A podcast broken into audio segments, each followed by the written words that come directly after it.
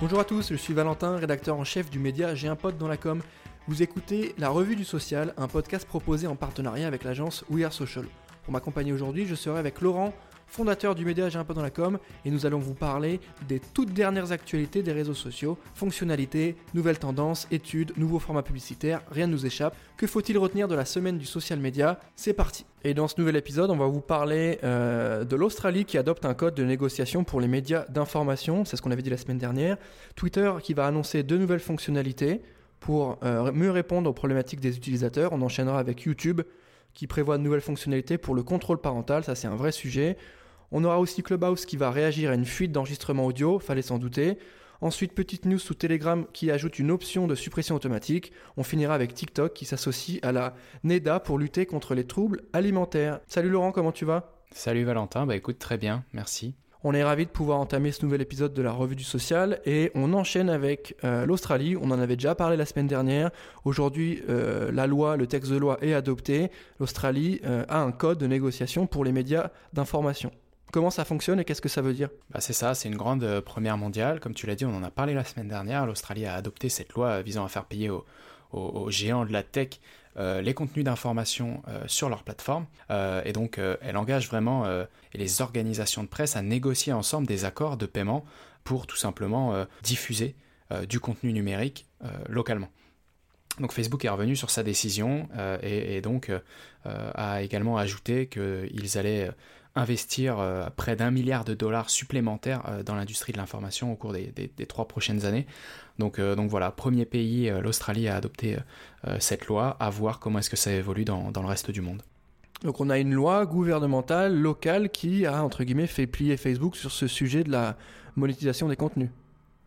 Bah, c'est hyper intéressant et pour le coup, il faut qu'on voit ce que ça peut donner aussi sur les pays européens et comment on peut être amené à travailler, parce que nous on va être concernés aussi avec J'ai un pas dans la com, être amené à travailler avec ces nouvelles fonctionnalités, ces nouveaux moyens de paiement de la part des géants de la tech. J'enchaîne maintenant avec Twitter qui va euh, déployer euh, de nouvelles fonctionnalités. Euh, les groupes communautaires, il y a aussi les super follows. Je sais pas ce que ça veut dire, tu peux nous expliquer ce que j'ai vu passer. super follows, c'est quoi? On paye pour avoir accès à des tweets en plus? C'est une sorte de contenu premium? C'est ça, en fait, il y a deux changements importants qui, arrivent sur la plateforme. Il y a effectivement, comme tu viens de le dire, le Super Follows, qui va lui permettre aux utilisateurs de faire payer à leurs followers l'accès à des contenus supplémentaires.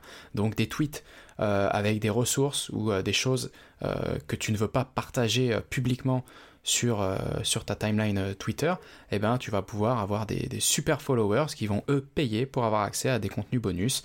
Il y aura également l'accès par exemple à un groupe communautaire, donc un groupe, mais cette fois-ci accessible uniquement aux super followers, avec la présence d'un badge qui va pouvoir être affiché sur le profil d'un super followers pour indiquer qu'il soutient un autre euh, euh, tweetos. Euh, la deuxième feature qui, qui, va être déployée, ça va être Communities, qui va permettre aux utilisateurs de créer et de rejoindre des groupes autour d'intérêts spécifiques. Donc c'est pas la même chose que les listes hein, qui sont actuellement sur Twitter, ça va vraiment être des groupes comme sur un groupe Facebook. Donc on va se rejoindre autour d'un thème qu'on affectionne et avoir bah, des tweets forcément sur ce sujet. donc il n'y a pas encore de date pour euh, le lancement. En tout cas, elle n'a pas été euh, euh, annoncée, mais on suppose que c'est dans, les semaines ou dans les mois à venir. Ok, ben, tout ce qui est badge, etc., ça existait déjà sur Facebook, mais on a, on a l'impression aussi que Twitter cherche à, créer un sentiment d'appartenance, parce que c'est vrai que c'est un réseau social plutôt dédié à l'actu, c'est comme ça qu'il se présente sur l'Apple Store.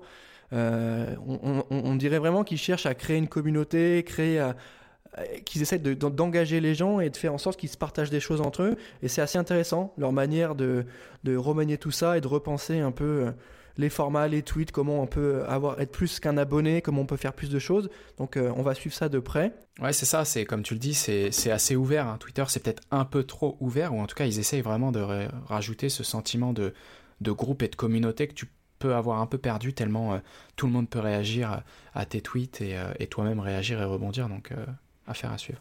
Ouais, non, c'est clair. Euh, on, enchaîne avec YouTube qui prévoit des, nouvelles fonctionnalités pour garantir un contrôle parental. Donc ça, c'est intéressant. On a vraiment l'impression que toutes les plateformes font ce gros travail-là de sécurisation de l'outil. Euh, ça prend quelle forme? C'est quoi? Ça va être un, un, code qu'il faut respecter, comme à la télé? C'est quoi? Comment ça marche? Alors en fait, euh, euh, attention, c'est pas un lancement de fonctionnalité, c'est euh, le lancement d'une bêta test hein, de nouvelles fonctionnalités qui vont permettre aux parents de donner à leurs enfants un accès limité à YouTube avec un compte entre guillemets supervisé. Donc ça va tout simplement vouloir dire que les parents pourront restreindre les préadolescents, les adolescents, leurs enfants de manière plus générale, sur le contenu qu'ils vont pouvoir consommer sur la plateforme et ce qu'ils peuvent y faire.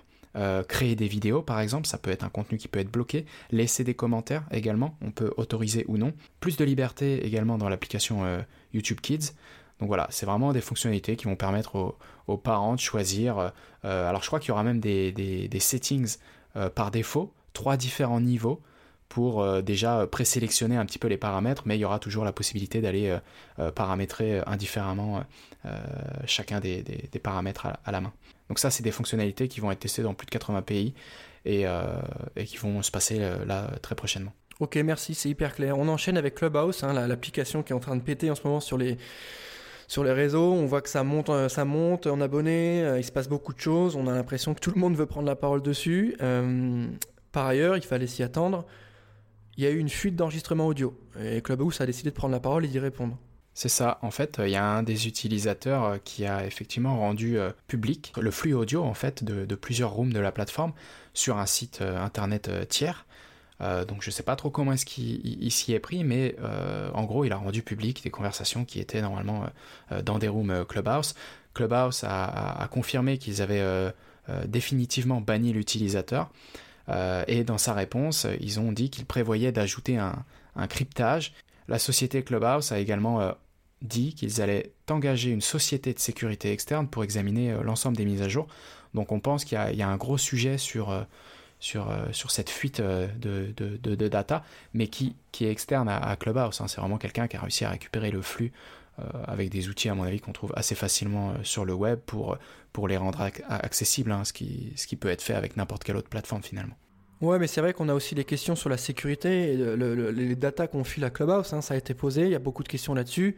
On est encore très incertain sur ce sujet-là, sur euh, qu'est-ce qu'on fait de nos stats, de, nos, données, etc.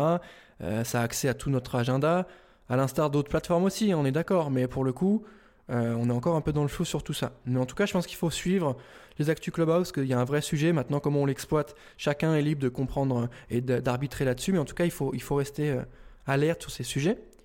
J'enchaîne maintenant avec Telegram qui va ajouter une option de suppression automatique. Qu'est-ce que ça veut dire? Bah, Tout simplement, on l'a vu, Facebook euh, l'a mis en place, euh, on en avait parlé également, euh, WhatsApp va le déployer avec des, messages éphémères. Bon, bah là, c'est tout simplement une, fonctionnalité de suppression automatique des messages, donc des messages qui ont tout simplement une, une, date d'expiration, ça va être euh, variable. Hein. On peut avoir des messages qui vont disparaître au bout de 24 heures ou alors 7 jours après l'envoi. Donc voilà, nouvelle fonctionnalité euh, Telegram euh, en plein dans la lignée de ce que font également d'autres services de messagerie. Ok, et on va terminer cette RDS avec notre sujet sur TikTok qui va faire un gros travail de lutte contre les troubles alimentaires. Est-ce que tu peux nous expliquer ce qu'ils vont mettre en place? C'est ça, en fait, TikTok euh, s'est rapproché euh, d'une association, la National Eating Disorder Association, pour lancer sa propre semaine de sensibilisation aux troubles alimentaires euh, et mettre en place par la même occasion deux nouvelles fonctionnalités qui visent à fournir des ressources et un soutien à ceux qui en ont besoin. Donc à partir de maintenant, si un utilisateur recherche des termes comme pro-ana, qui en anglais veut dire pro-anorexia, ou alors euh, en français troubles alimentaires, l'application va directement l'orienter vers des ressources de soutien, un numéro de téléphone euh, lié à l'association que j'ai cité précédemment. Euh, TikTok prévoit également de mettre un message d'intérêt public sur les, pages de hashtag qui vont être en lien avec ces troubles alimentaires. Notamment, il y en a un qui, qui est dans le viseur de, TikTok, c'est What I Eat in a Day. Euh, donc ça voilà, c'est un premier hashtag sur lequel on, verra potentiellement euh, euh, ce message d'intérêt public s'afficher directement dans l'application. Ok, bah c'est hyper clair, merci Laurent. Et petite news du jour hein, qui est sortie aujourd'hui sur J'ai un pote dans la com. Instagram va lancer son nouveau format qui s'appelle Live Rooms, dans l'idée a priori pour concurrencer Clubhouse. Je pense qu'ils étaient dessus depuis pas mal de temps, mais qui se sont vite rendus compte qu'il fallait que ça sorte rapidement. En gros, c'est quoi?